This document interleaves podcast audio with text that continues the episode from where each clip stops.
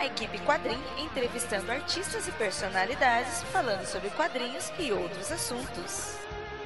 Olá, tropa Quadrincast. Bem-vindos a mais um Quadrinho Entrevista. O nosso programa onde a gente entrevista sempre algum artista, algum criador da, de quadrinhos que ou está lançando alguma coisa, ou tem um projeto de catarse, ou é um grande nome também dos quadrinhos. E hoje nós temos um convidado aqui que basicamente une as três condições, né? Porque a gente é um grande nome dos quadrinhos nacional, teve um projeto no Catarse, está lançando né, esse mês de setembro agora, está saindo Combo Rangers. Para quem não sabe, né? Esse cara é Fábio Abu. E aí, beleza?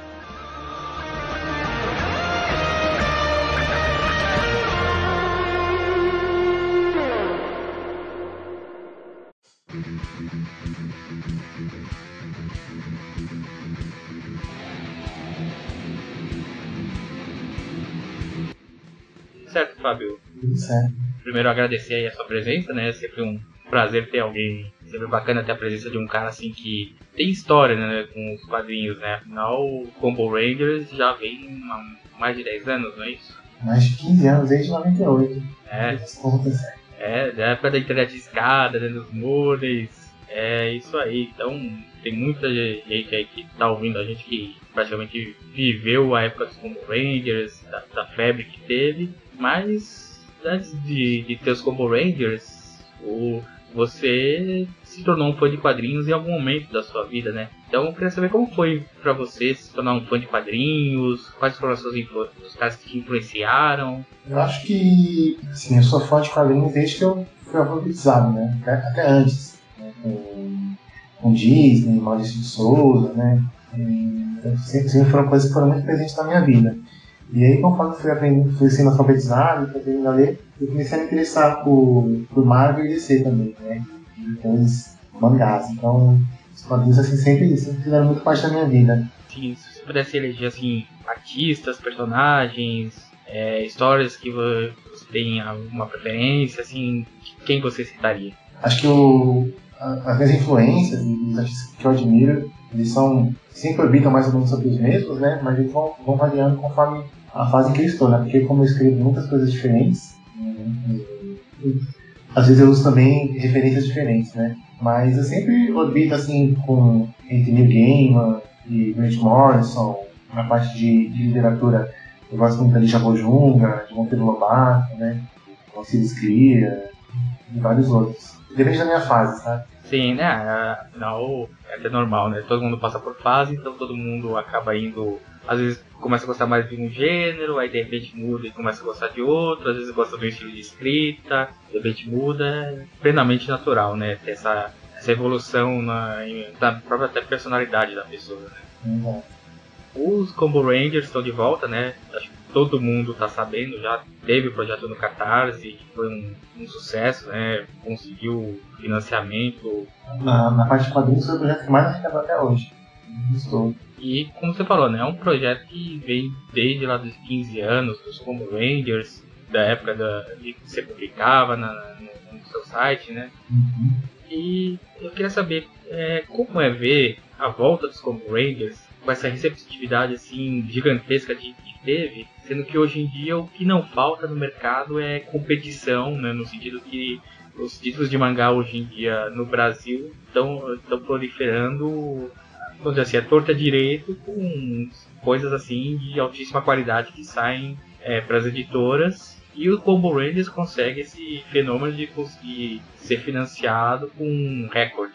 É, acho que o Combo Rangers é uma coisa bem, bem peculiar, assim, porque realmente tem muito. tem muita concorrência, né, tem muitos títulos, não só mangá, mas também Marvel, DC, né, o próprio Maurício, de Souza com uma Mônica Jovem.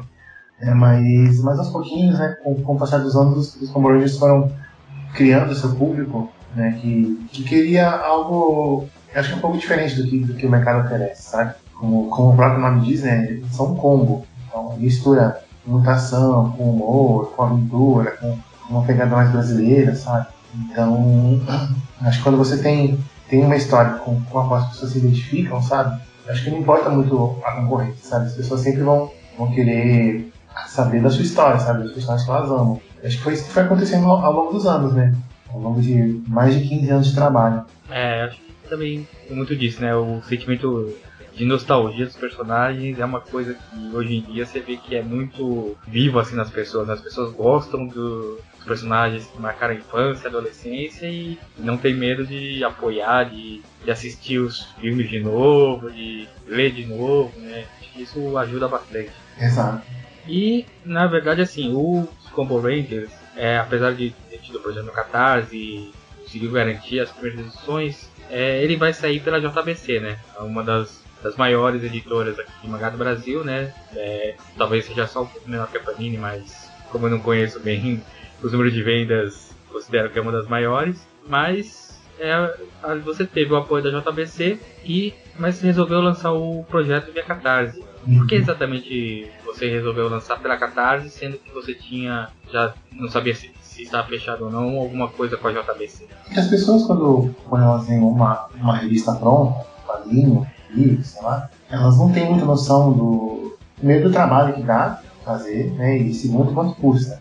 Mas na verdade são duas contas diferentes, né? Custa, custa um bom dinheiro para fazer, e outro bom dinheiro para imprimir, distribuir e tal. E dificilmente você tem os dois, por mais bem financiado que você seja. E geralmente, quando você lança um projeto, um de quadrinhos, especialmente autoral, é muito pouco provável que você consiga é, sequer pagar os seus custos de produção. Tá? Sim, sim. Então, assim, como Rangers é um projeto bacana, que tem bastante público, tá? que, que as pessoas gostam e amam, mas ainda hoje não é um projeto que, que na proporção que eu quero que ele seja, consiga se pagar. Tá? Então a gente fez uma campanha para arrecadar 40 mil reais em catarse para fazer a produção. Né? Só que, na verdade, esses 40 mil, cerca de 13% mais ou menos ficam para ficam pro, pro próprio catarse, né? Sim, sim. E a baixa, né, que eles usam.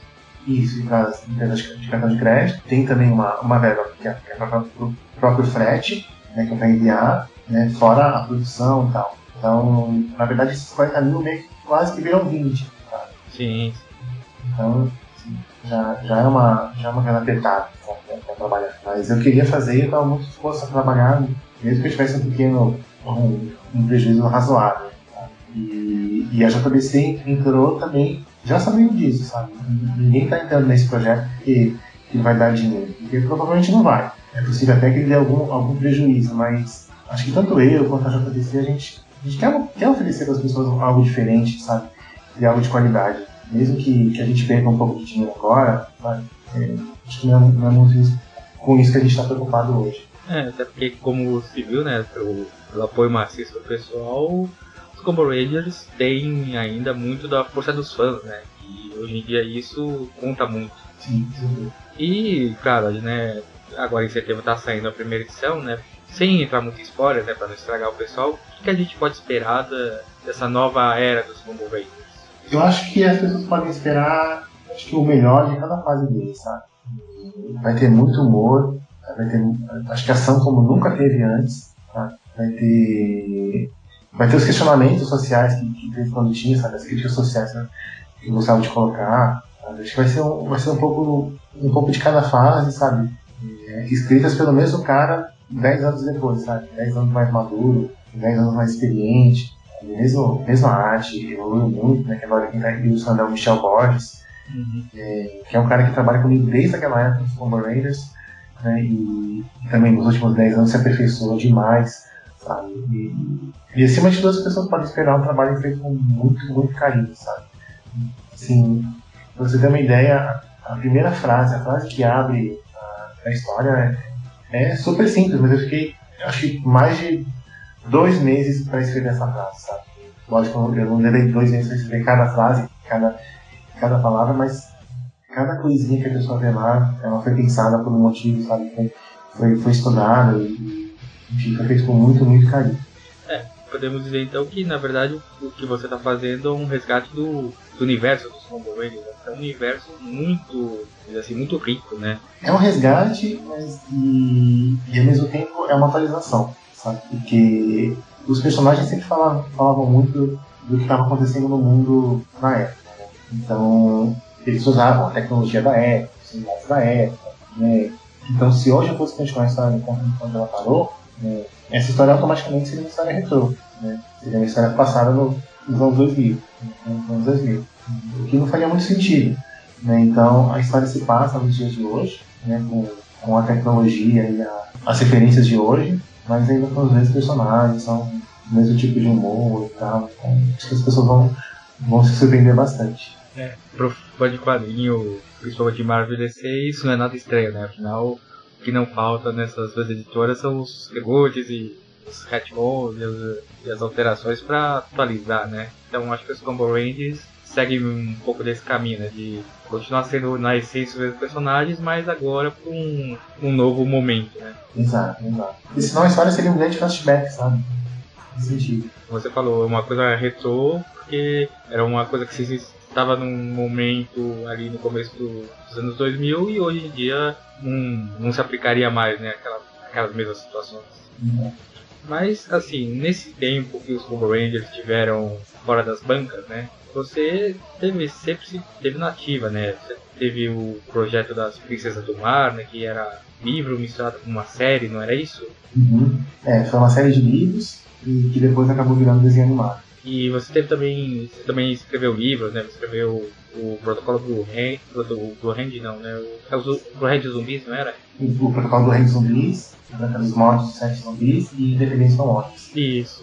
É, e justamente Independência ou Mortos. É uma graphic novel, né? Uma ideia, na minha opinião, muito original, né? O que aconteceria se a família real de Portugal encontrasse zumbis, né? Que mistura um pouco de história com, com essa parte de terror, meio ficção científica. Você saber como é que surgiu a ideia para criar essa obra? Bom, na verdade surgiu de uma forma até bem engraçada, porque eu estava assistindo o final da primeira temporada do Walking Dead e eu já tinha lido os quadrinhos e tal, eu já gostava dos quadrinhos, mas eu achei muito, muito ruim. E eu fiquei tão revoltado assim, sabe, tão, tão ultrajado que eu também queria saber, eu vou fazer a minha história de zumbis do, jeito que eu acho que tem que ser e, e, e vai terminar de um jeito bom. E aí eu comecei a pensar, né, como teria que ser uma história de zumbis original, né, que de preferência se passasse no Brasil. E aí me veio à mente, né, a, o quadro de Pedro Américo, né, do, do Grito do Ipiranga. E aí logo veio, veio também o nome, né, Independência ou Mortos. E é uma, uma associação bacana, porque a gente pensa assim na parte histórica do Brasil, né, o Brasil apesar de ser um país 10, 500 anos, tem uma história até razoavelmente recente, e é uma coisa assim que é uma abordagem muito diferente, né? Porque a gente vê a questão dos zumbis, a gente começa a pensar muito na questão de apocalipse, nos cenários de, de cidades, metrópoles atuais, e você pegou um momento é, 1800, né? Uma coisa bem diferente. Exato, 1822. E Independência ou Morte, ela foi desenhada pelo Harold Stricker, né? Isso. É um cara que, na minha opinião, é um artista sensacional. É, como, é que, como é que você conheceu ele? Como é que foi o processo para ele desenhar o Independência A gente se conheceu por meio do Jovem Nerd, né? Da, e do Nerdcast. Eu, eu, nunca havia conversado com, o Harold mais profundamente assim até começar o projeto, sabe? E, e foi, foi super legal porque, além de ser um grande artista, ele acabou virando um grande amigo também. E, e assim, ele é fantástico. Ele, de longe, acho que é um dos melhores ilustradores que eu já conheci na minha vida. Aliás, eu queria até que ele fosse mais conhecido, acho que ele merece. E como é que foi, era o processo para fazer a arte? Você escrevia o roteiro, passava para ele e dava liberdade? Vocês juntos como devia ser a arte? Quando eu trabalho com, com um artista, assim, eu, eu parto do princípio de que estou trabalhando com ele porque eu confio muito no trabalho dele, sabe? Então, geralmente eu não fico dando muito pitaco, não. Eu faço o roteiro da pessoa e, e ela vai desenvolver. Foi assim com o Harold, assim com o Michel, com o Rangers. Eu só intercedo mesmo quando, quando eu vejo que houve algum equívoco assim, na interpretação da história. Então, assim, eu passei o roteiro com o Harold, deixei bastante lacunas para ele preencher, né? tanto que várias ideias, várias, várias cenas surgiram totalmente na cabeça dele e eu acabei até adaptando o texto, sabe? Uhum. É, acaba sendo uma via de duas mãos, né? Você, você dá o material para ele trabalhar, ele devolve e no fim acaba tendo essa troca de ideias, né? Exato.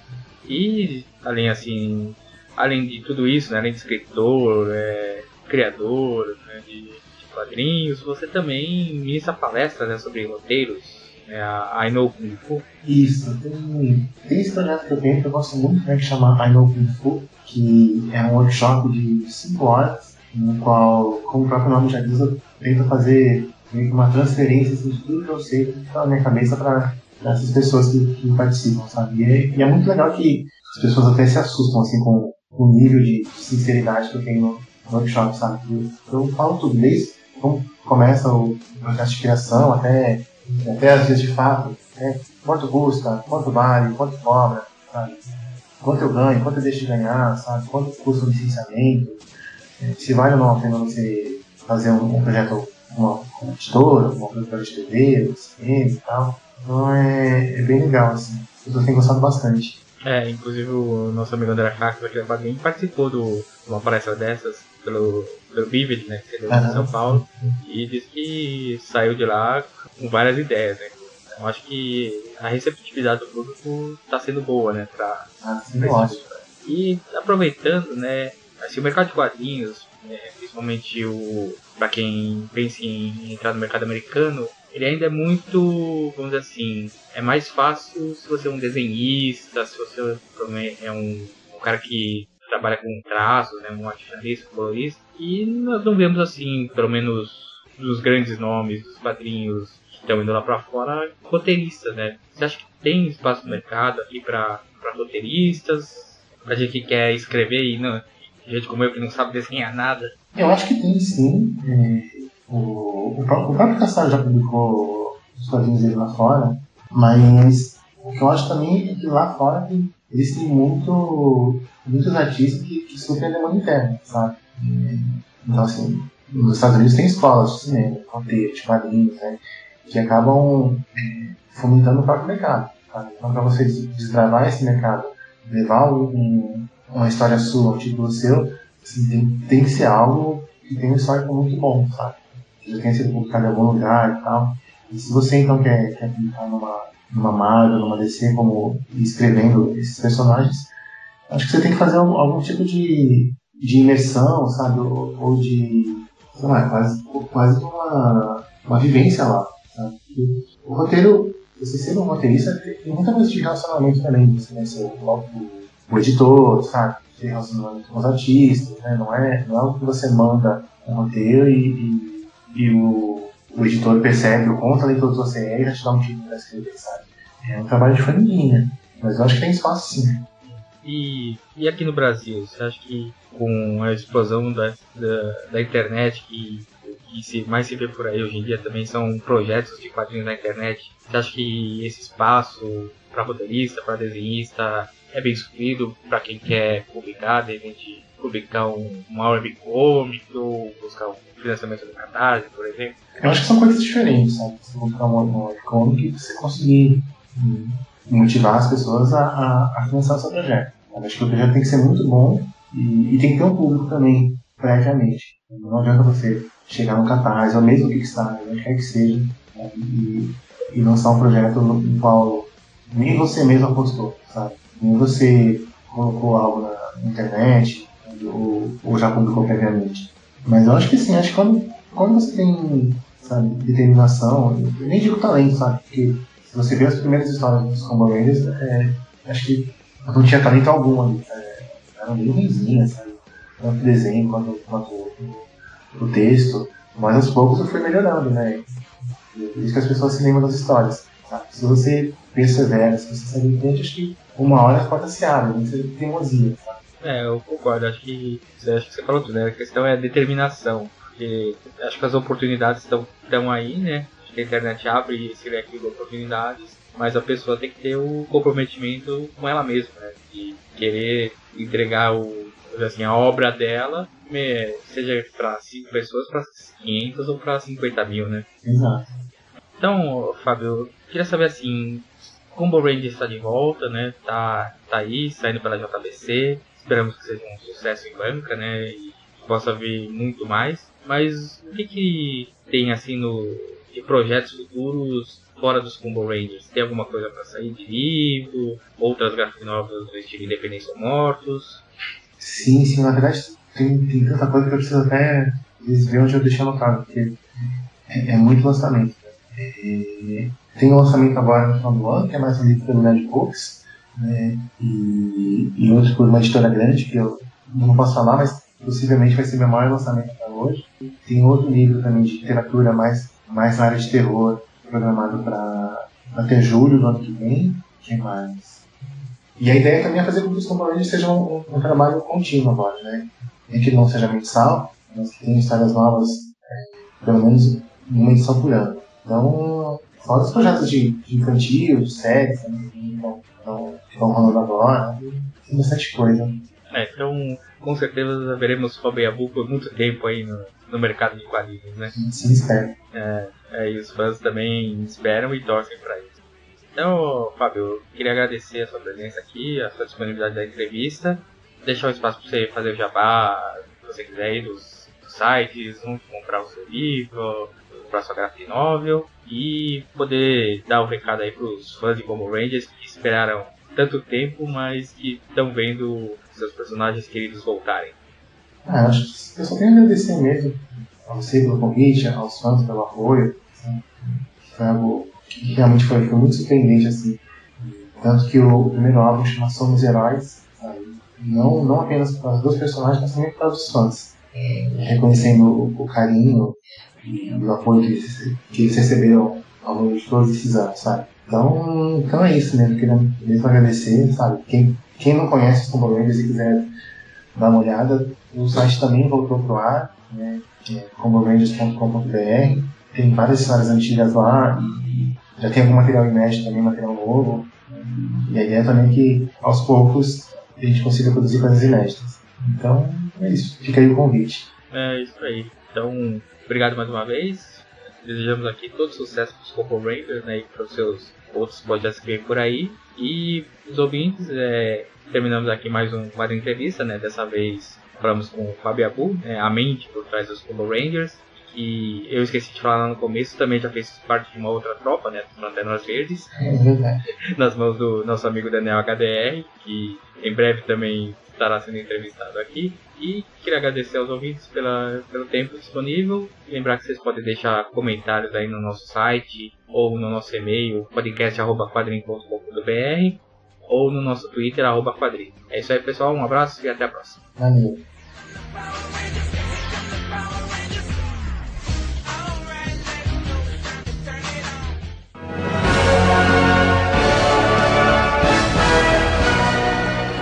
Termina aqui o Quadrinho Entrevista.